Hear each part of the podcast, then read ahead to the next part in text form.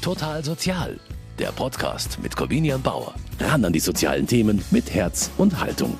Für Eltern ist es das Schlimmste, das sie sich vorstellen können. Das eigene Kind stirbt. Es ist ein Ereignis, das die Welt aus den Fugen geraten lässt und alles ändert. Egal, ob es ein plötzlicher Tod, beispielsweise durch einen Unfall war, oder ob eine lange Krankheit vorangegangen ist. Wie Menschen damit umgehen und was sie dann brauchen, ist sehr individuell. Fest steht nur, Familien werden nach dem Tod eines Kindes nie wieder sein wie zuvor. Betroffen sind dabei nicht nur Mutter und Vater, sondern auch Schwestern und Brüder der verstorbenen Geschwister. Trotzdem, auch nach einem solchen Verlust ist es möglich, wieder ein glückliches Leben zu führen, wenn man lernt, mit dem Ereignis und der Trauer umzugehen. Unterstützung kommt hier vom Verein Verwaiste Eltern und trauernde Geschwister. Er hilft Betroffenen in der akuten Verlustsituation, aber auch langfristig beim Start in ein neues Leben. Viele der Mitarbeiter sind selbst verwaiste Eltern oder trauernde Geschwister. Sie wissen, verstanden wird man häufig besser von Menschen, die ein ähnliches Schicksal teilen. Für diese Folge von Total Sozial habe ich den Verein besucht und mit betroffenen Familien sowie Trauerbegleitern gesprochen.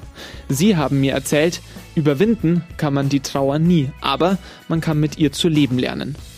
Außerdem haben sie in den Treffen der Familiengruppen festgestellt, wir sind nicht alleine und andere haben mit ganz ähnlichen Problemen zu kämpfen wie wir. In dieser Folge erzählen sie, wie sie einander unterstützen. Ich bin Corbina Bauer und Sie hören Total Sozial.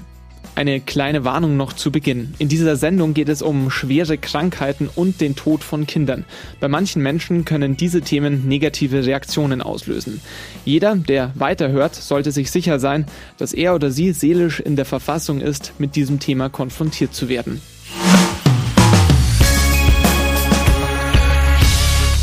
München-Heidhausen. Direkt neben der Pfarrkirche St. Wolfgang liegt die Geschäftsstelle des Vereins Verwaiste Eltern und trauernde Geschwister.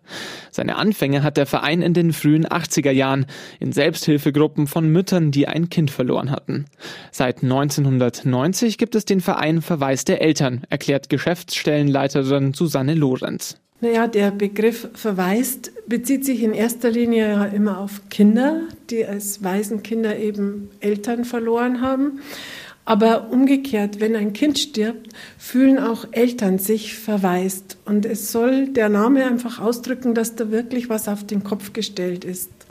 Eltern ähm, sollten nicht erleben, dass die Kinder vor ihnen sterben. Es ist was total Unnatürliches und trotzdem etwas, was passieren kann. Der Verein hilft Betroffenen und hat dabei nicht nur Mütter oder Väter im Blick, sondern die ganze Familie. Weil Familien einfach so wie ein Mobile systemisch zu sehen sind und äh, das Ganze immer ja irgendwie in Balance gehalten werden muss, war bei uns sehr schnell klar, dass wir auch wirklich die gesamten Familien ansprechen müssen, nicht eben nur Eltern oder nur Mütter. Es braucht jeder so seins. Deshalb heißt der Verein inzwischen auch nicht mehr nur verwaiste Eltern.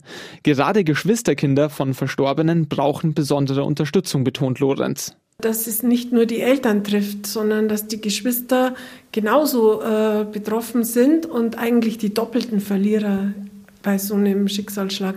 Denn sie verlieren das vertraute Geschwisterkind, aber auch die Eltern, die sie vorher hatten, die sind einfach durch die Trauer nicht mehr so wie es vorher war. Der Verein ist inzwischen an mehr als 50 Standorten in Bayern mit Selbsthilfegruppen aktiv. Seit 1997 ist man außerdem in einem bundesweiten Netzwerk organisiert. Der Tod von Kindern ist relativ selten. Trotzdem, etwa 20.000 Kinder und Jugendliche sind es jedes Jahr. Ein Teil davon wird von den verwaisten Eltern unterstützt, sagt Lorenz. Wir begleiten ungefähr 1200 Fälle im Jahr in der Akutbegleitung sind so etwa 70 bis 90 Fälle pro Jahr. Und das ist, kann sehr, sehr unterschiedlich sein. Also da gibt es jetzt den ganz plötzlichen, überraschenden Tod, mit dem niemand gerechnet hat, sei es durch Unfall, durch Suizide und dann eben auch äh, lange Erkrankungen und etwas, was sich über Jahre vielleicht schon abgezeichnet hat.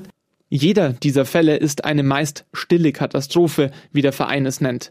Für die Betroffenen bricht die Welt zusammen. Dennoch, in vielen Fällen fällt es dem Umfeld schwer, angemessen mit den Eltern umzugehen. Dabei wirken Todesfälle unter Kindern und Jugendlichen weit in das Umfeld der direkten Betroffenen.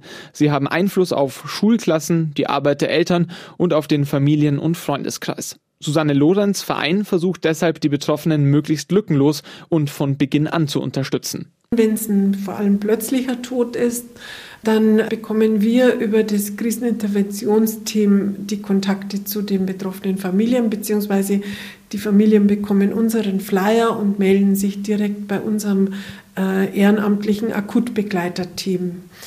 Und diese Akutbegleitung umfasst so die ersten vier bis sechs Wochen.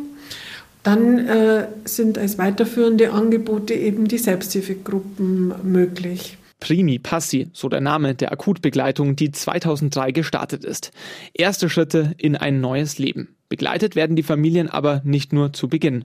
Also wir haben die offene Gruppe, da können äh, alle kommen, wo die Todesursache jetzt einfach auch nicht so äh, im Vordergrund steht. Dann gibt es aber auch die suizidbetroffenen Eltern, die sich in einer eigenen Gruppe äh, treffen, weil da einfach manchmal noch andere Themen eine Rolle spielen, dann gibt es äh, die Sternenkindgruppe und eine wichtige Gruppe ist die Familiengruppe. Alle Gruppen haben es zum Ziel, die Familien in ihrer Trauer zu begleiten und sie bei ihrem Weg in ihr neues Leben zu unterstützen. Wie intensiv und wie lange man diese Begleitung in Anspruch nimmt, ist den betroffenen Familien überlassen. Man kann zu einzelnen Treffen kommen oder sich bei Bedarf auch über mehrere Jahre begleiten lassen. Das zeigt sich auch in der Zusammensetzung der Familiengruppe, erklärt Trauerbegleiterin Janni Wägner. Wir haben eben Familien, wo ähm, das Kind erst vor kurzem verstorben ist, aber wir haben genauso auch Familien, da ist es äh, vielleicht schon ein paar Jahre her. Und da ist natürlich der Trauerprozess ganz individuell. Wägner hilft ehrenamtlich dabei, die Eltern und Geschwister bei diesem Prozess zu begleiten. Auch sie selbst ist Betroffene und hat bei den verwaisten Eltern Unterstützung gefunden. 2017 starb ihr Sohn Bruno an einem epileptischen Anfall. Sie weiß, mit dem eigenen Schicksal umzugehen, ist eine Herausforderung, der man sich nur selbst stellen kann. Trauerprozess ist, ist wie, wie wenn ich auf den Berg steige. Und ich als Trauerbegleiter kann den Menschen quasi die, die Wanderstöcke hinstellen und die Wanderschuhe ja, kann da ein bisschen Werkzeug geben, sagen wir es mal so ganz, ganz banal. Äh, aber den Berg müssen sie selber gehen. Dafür trifft sich die Familiengruppe einmal im Monat. Also wir sind hier, weil ähm, bei jeder Familie, die hier kommt, ist ein Kind gestorben. Ähm, und da, ähm, also da erzählen die Eltern und so immer, immer sowas halt dazu und erzählen sich halt gegenseitig. Die neunjährige Pauline ist mit Bruder Louis und ihren Eltern in der Familiengruppe der verwaisten Eltern. Sie sind wegen ihrem verstorbenen Bruder Emil hier. Er wurde tot geboren, konnte aber wiederbelebt werden. Die Folge waren schwere Hirnschäden. Trotzdem erholte er sich und konnte das Krankenhaus mit seiner Familie verlassen, erinnert sich Vater Daniel. Dann hat sich leider eine Epilepsie ähm, nach einem halben Jahr eingestellt. Und ähm, ganz viele Dinge wurden ab dem Zeitpunkt dann richtig schwierig. Und umso älter er wurde, umso schwieriger ähm, wurde jegliche kleine Krankheit, wurde, wurden ganz viele, viele Bedingungen. Ähm, er hat ein äh, dauerhaft rezivierendes Erbrechen gehabt ähm, und ähm, ganz viele ganz viele Kleinigkeiten und Probleme. Deshalb versuchte Emils Familie, ihn so gut es ging vor Krankheiten zu schützen, die seinen Zustand verschlechtert hätten. Sie seien sich bewusst gewesen, dass Emil kein normales Leben hätte führen können und vermutlich auch nicht die Lebenserwartung eines gesunden Menschen gehabt hätte, sagt Daniel. Trotzdem, Emils Tod trifft die Familie vollkommen unvorbereitet. 2018 haben wir eine Influenza nach Hause bekommen und ein schwerbehindertes Kind hat damit natürlich dann Riesenprobleme. Ähm, wir hatten schon gehofft, dass ähm, der Kälte an ihm vorübergeht, weil wir vier hatten den Virus. Und wie wir alle wieder einigermaßen fit waren, hat, ähm, hat er den auch bekommen. Dadurch, dass er groß starke Lungenprobleme hatte, ähm, schon in den Jahren zuvor, hat er es dann leider ähm, nicht geschafft. Und dann ist er Ende 2018 verstorben. Auch wenn Emils Tod mehr als vier Jahre zurückliegt, zur Selbsthilfegruppe ist seine Familie erst jetzt dazugekommen. Trauern ist ein Prozess, erklärt Mutter Dani. 2018, unmittelbar nach Emils Tod, sind sie damit ganz anders umgegangen als heute. Natürlich erstmal 2018, 2019 äh, war ein tiefer Verlust, tiefer Fall, erstmal völlig unerwartet. Wir haben uns relativ schnell wieder eine neue Herausforderung gesucht, in, in Anführungszeichen, indem wir gesagt haben, okay, wir müssen uns als Familie jetzt stärken und zusammen sein. Das war uns das Wichtigste, dass wir uns haben, weil das ist das, was am Ende des Tages zählt. Und ähm, waren dann ein halbes Jahr bis äh, zu Beginn der Corona-Pandemie auf Weltreise und haben äh, das Leben genossen. Der erste Schritt der Trauer brachte die Familie erst einmal auf Abstand zu ihrem alten Leben, das sehr von der Sorge um ein schwerbehindertes Kind geprägt war, sagt Vater Daniel. Wir haben erstmal eine Flucht natürlich gewählt, weil er ganz viel über, über die Jahre der Pflege und der Unterstützung vom Emil und das Leben der Familie natürlich sehr viel aufgestaut hatte. Du hattest äh, mit dem schwerbehinderten Kind schon vorher auch arge Probleme, viel zu kämpfen, egal ob mit Ämtern, mit Ärzten, mit allem drum und dran. Und danach, wenn das ist halt ein großes Loch da und auf einmal ist die Aufgabe nicht mehr da.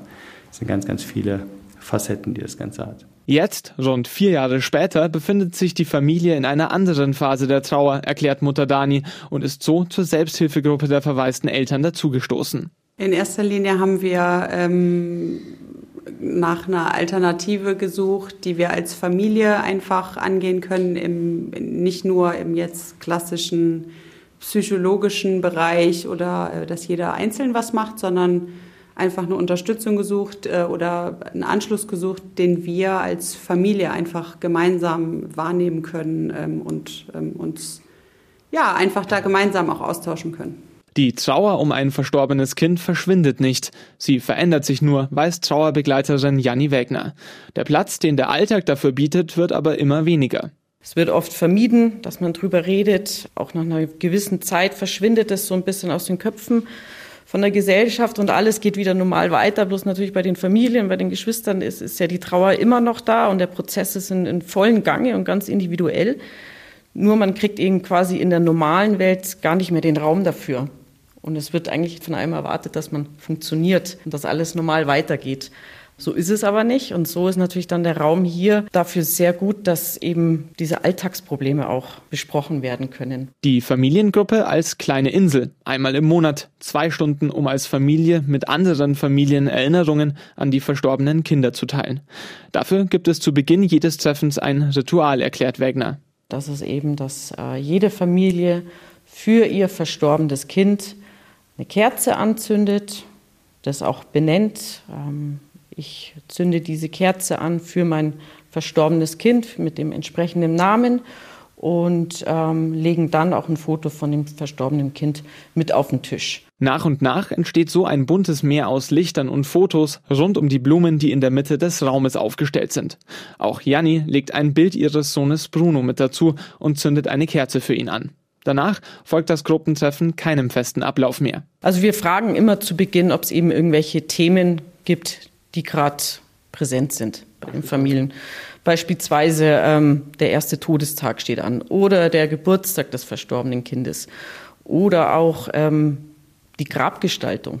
Häufig sind es ganz ähnliche Themen, die die Familien beschäftigen. Trotzdem, wie man mit Fragen und Problemen umgeht, bleibt jeder Familie überlassen. Ein richtig oder falsch gibt es nicht, sagt Wegner. Also Tipps geben wir nicht, sondern wir tauschen unsere Erfahrungen aus.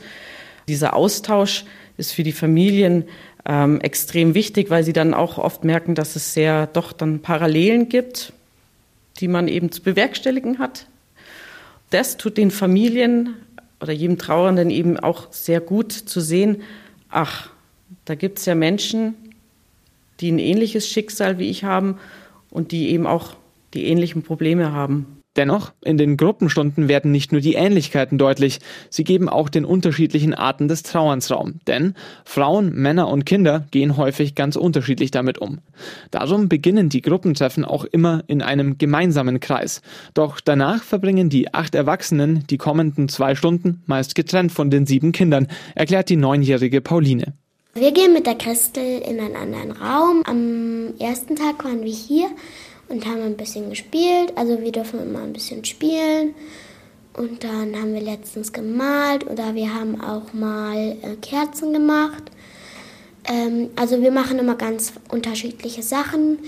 Drüben ist ja auch noch ein Raum, also ganz, ähm, da ist so ein kleines Gebäude mit so Mauern. Da gibt es auch noch so einen Spielraum und da gehen wir auch manchmal hin. Die Eltern bleiben im Gruppenraum. Dass ihre Mama und ihr Papa anders über den Tod von Bruder Emil sprechen wollen, weiß auch schon Pauline. Also die Eltern sind dann drüben und die erzählen sich gegenseitig ähm, von den ähm, Gestorbenen und ähm, dass man kann einfach auch dann die Tränen rauslassen. Das ist also ähm, man darf einfach frei erzählen. Mit dabei sind in der Familiengruppe bei einem Treffen fünf Trauerbegleiter. Drei für die Kinder, zwei für die Eltern, erklärt Trauerbegleiterin Janni Wegner. Wir haben so Altersgruppe bei uns jetzt in der Gruppe ist es von äh, fünf bis acht Jahre.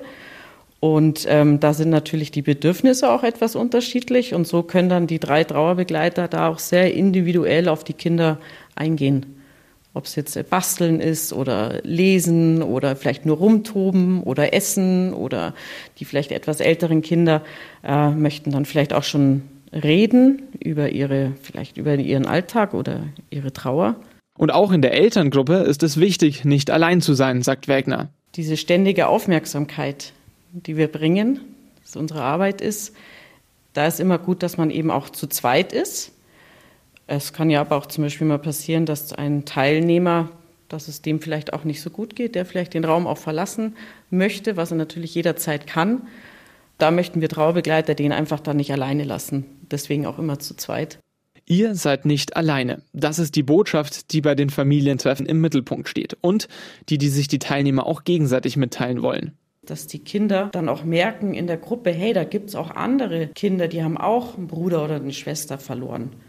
Und ich bin damit nicht alleine, weil das ist natürlich auch oft eben auch für die Kinder, für die Kleineren, sind die ja oft, es sind ja Einzelfälle. Also im Kindergarten oder in der Schule kommt das jetzt auch nicht so oft vor. Und da ist dann einfach auch für die Kinder auch der Raum, da einfach drüber zu sprechen und eben auch ihren verlorenen Bruder oder Schwester auch äh, äh Raum zu geben. Dass der im Alltag häufig fehlt, hat auch mit der gesellschaftlichen Grundeinstellung zum Tod zu tun, so die Erfahrung von Vater Daniel. Das Thema mit Eltern oder mit Verwandtschaft kennt jeder ähm, irgendwo und irgendwie, aber das Thema mit den Kindern, wo man ja immer in unserer Gesellschaft ja eigentlich weiß, dass sie eigentlich nach einem irgendwann gehen und dass man sie überlebt, ist halt, ähm, ist halt das Besondere und das, ja, auch das Schwierige daran. Der Umgang mit der eigenen Trauer ist zwar vor allem eine Herausforderung für die Familien, damit umgehen können die aber meist besser als das soziale Umfeld, so die Erfahrung von Mutter Dani. Wenn ich erzähle, dass ich drei Kinder habe und dann sage, aber einer davon lebt nicht mehr, dann ist eher mein Gegenüber damit überfordert, als dass ich damit überfordert bin. Ähm, und dann gibt es ganz unterschiedliche Herangehensweisen. Ähm, mir weiterhin gegenüberzutreten. Das ist aber auch im Freundeskreis bei uns einfach ganz äh, auffällig gewesen. Emils Tod 2018 war so nicht nur ein traumatischer Einschnitt in der Familie, auch das soziale Umfeld hat sich in dieser Zeit noch einmal stark verändert. Es sind auch schon zu Lebzeiten vom Emil ähm, viele Freunde aus dem Boden gekommen, wo du gedacht hast, wow, da hätte ich niemals mit gerechnet, dass er oder sie ähm, in dem Moment das so ähm, macht oder uns da so dermaßen unterstützt und andere, wo man es eher mit gedacht hätte, ähm, konnten damit nicht umgehen und können es auch heute noch nicht. Auch der schwierige Umgang mit dem Umfeld gehört zu dem Prozess, in dem die Selbsthilfegruppe und Trauerbegleiterin Janni Wegner unterstützen wollen. Sie weiß, auch innerhalb einer Familie gehen die Mitglieder mit derartigen Situationen völlig unterschiedlich um. Und wenn man dann zu Hause im Alltag ist, möchte die Frau vielleicht immer reden, reden, reden und der Mann tut aber seine Trauer vielleicht anders bearbeiten, hat andere Ausdrucksformen, die vielleicht die Frau nicht versteht. Und da ist dann hier bei den verwaisten Eltern mit der Familiengruppe auch immer für die, für die Familien, also für die Mütter und die Väter, eine gute Möglichkeit gewesen, auch über Sachen zu reden, über die man vielleicht zu Hause nicht reden kann. Diese Erfahrung hat auch Mutter Dani gemacht, sowohl in der Gruppe als auch daheim in der Familie. Was den Verlust und die Trauer angeht, bin ich eher diejenige, die, die viel redet. Also im Alltag ist einfach unser Sohn für mich immer präsent und jeder, der mir auch neu begegnet, weiß, dass ich drei Kinder habe und nicht zwei Kinder und ähm, davon aber einer nicht mehr lebt. Also das ist ähm, für mich ähm, ganz normal und ich glaube, der Daniel geht da ganz anders mit um und hat das nicht so präsent oder deshalb meine ich, man geht da ganz unterschiedlich mit um. Das ist nicht immer leicht und manchmal auch schwer zu verstehen. Häufig ist es noch nicht einmal beabsichtigt, sondern einfach eine Art Automatismus, sagt Vater Daniel. Ich bin halt eher jemand, der sich in Arbeit stürzt, der viele Dinge erstmal so wegdrückt, ähm, was mich aber dann auch in solchen Gruppen ähm, dann öfters einholt. Und ich kann dann nicht mehr so frei erzählen. Heute funktioniert es ganz gut, ähm, aber es gibt Tage, da geht es überhaupt nicht. Ähm, dann kriege ich ab dem Zeitpunkt dann keinen Ton mehr raus. Und ähm, es ist ganz, ganz präsent und es schmerzt. Bei den Familientreffen merkt auch Daniel, das ist bis zu einem gewissen Punkt ganz normal. Gleichzeitig hört er aber auch von den anderen Teilnehmern Dinge, die er selbst schon durchgemacht hat. Seine Familie gehört zu jenen, bei denen der Tod des Kindes schon verhältnismäßig lang zurückliegt. Den einen oder anderen Rat oder den einen oder anderen Tipp kann man den anderen schon ganz gut geben. Ich glaube, es ist wichtig, dass wir dass wir einfach in der Gruppe ähm, unsere Erlebnisse teilen und ähm, ganz oft spiegeln die sich bei den anderen auch. Also es sind die gleichen Ängste, es sind die gleichen Themen, die einen beschäftigen. Und wichtig ist für uns ähm, und die anderen, glaube ich, was wir bisher gesehen haben, dass ähm, ja man nicht alleine mit, dem, mit diesen Themen ist. Und deshalb kann man mit seinen eigenen Erfahrungen auch helfen. Der Tod von Janni Wägners Sohn Bruno liegt jetzt fast sechs Jahre zurück. Er litt an einer extrem seltenen Form von Epilepsie mit häufigen lebensbedrohlichen Anfällen. Wir haben den Bruno oft retten können, zu Hause mit Notfallmedikamenten und mit Sauerstoff und äh, mit Herzdruckmassage. Und ähm, er war dann oft auch auf Intensivstation. Und diesen einen Anfall 2017 am 1. Juli haben wir nicht mitbekommen. Er ist in seinem Bett gestorben. Wir haben ihn dann gefunden gegen, gegen Mitternacht. Ja. Zunächst wurde Janni vom Kriseninterventionsteam betreut. Eine Freundin stellte dann den Kontakt zu Primi Passi her, der Akutbegleitung der verwaisten Eltern. Einen Tag später saß Janni mit Susanne Lorenz zusammen. Das Interessante war für mich die Erfahrung eigentlich dann, wenn man erstmal anfängt, so erstmal was in den letzten Stunden passiert ist, und das dann auch vielleicht das erste Mal bewusst wirklich auch ausspricht und sagt, okay, der Bruno ist gestorben. Für mich hat da die erste Phase des Trauerprozesses angefangen. Die Welt steht still. Das ist die Erinnerung von Janni Wägner an die Zeit nach Brunos Tod. Zuerst war sie zehn Wochen krankgeschrieben. Also ich konnte nicht mehr arbeiten. Also das normale Leben war für mich eigentlich nicht vorhanden. Ich hatte immer das Gefühl, dass die Zeit eigentlich stehen bleibt. Und ich habe das nie kapiert, warum draußen die Welt trotzdem weiter funktioniert. Also warum? Ich habe hab aus dem Fenster geschaut und es war ja im, im Sommer und ich habe mir gedacht, wie können die Leute jetzt draußen im Restaurant sitzen und was essen und trinken? Das geht doch gar nicht. Also das normale Leben ist nicht vorhanden. Trotzdem, nach und nach halfen die Akutbegleitung und die Selbsthilfegruppen der verwaisten Eltern Janni Wägner und ihrer Familie bei den ersten Schritten in ihr neues Leben. Eine der wichtigsten Erkenntnisse von Beginn an, die Trauer, die gehört ab jetzt zum Leben dazu. Wägner vergleicht den Verlust ihres Sohnes und den Heilungsprozess mit einer Amputation. Ein Teil fehlt und man bekommt ihn auch nicht mehr zurück. Die Trauer wird nie abgeschlossen sein. Und ich kann die Trauer nicht nicht heilen. Ich kann äh, die Trauer auch nicht verarbeiten, ich kann sie nur bearbeiten. Ich kann aber lernen, mit der Trauer trotzdem ein schönes Leben zu haben und auch vielleicht irgendwann mit der Zeit oder früher oder später auch zu sagen, hey, ich kann auch wieder glücklich sein und für mich scheint auch wieder die Sonne. Wie die verwaisten Eltern hier helfen, das merkt Janni Wägner nicht nur selbst, sondern auch an ihrer Tochter. Sie hat auch gelernt, durch die Gruppe offen bei anderen Menschen darüber zu reden und einfach zum Beispiel auch mal zu sagen, ja, ich habe einen Bruder, aber der ist gestorben vor ein paar Jahren. Das ist das, was die Kinder da einfach mitbekommen, eben weil wir das verstorbene Kind immer wieder auch in die Gruppe reinholen. Was ich aber auch sehr schön zu beobachten finde, ist, dass eben die Kinder auch damit verbinden, okay, Mama und Papa trauern, es fließen auch Tränen, das gehört auch dazu, aber dass wir auch viel miteinander lachen. Und Wegner merkte mit der Zeit auch, dass ihre eigenen Erfahrungen anderen Betroffenen helfen können. Da habe ich mich dann entschieden, die Ausbildung zur Trauerbegleiterin zu machen beim BVT, ist der Bundesverband für Trauerbegleitung. Und ähm, 21 habe ich dann angefangen. Ähm, das war dann so vier Jahre, wo ich dann auch gesagt habe, okay, jetzt fühle ich mich wieder so stabil und gesettelt, dass ich eben auch andere unterstützen kann. Heute hilft sie anderen Familien, die in einer ähnlichen Situation sind wie sie selbst. Sie ist überzeugt, der Verein verwaiste Eltern und trauernde Geschwister kann hier mit seinen unterschiedlichen Gruppenangeboten eine große Unterstützung sein. Trotzdem, es gibt keine Erfolgsgarantie. Man muss sich bewusst sein, die alte Familie bekommt man nicht mehr zurück, sagt Wegner. Das Gefüge Familie, so wie das vor dem Zeitpunkt des Todes des Kindes war, wird es nicht mehr geben.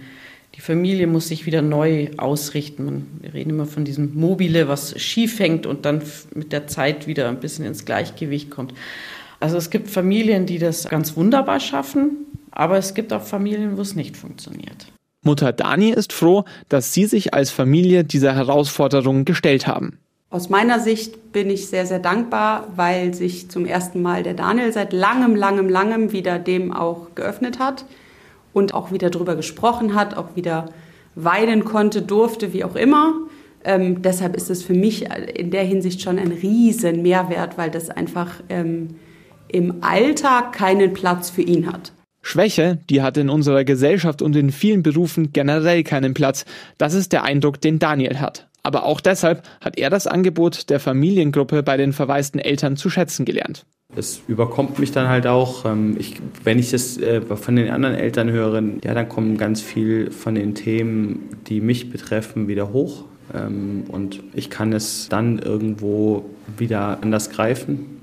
Wie gesagt, weil ja, man hat so seine Schubladen und äh, da legt man was ab und dann macht man sie zu.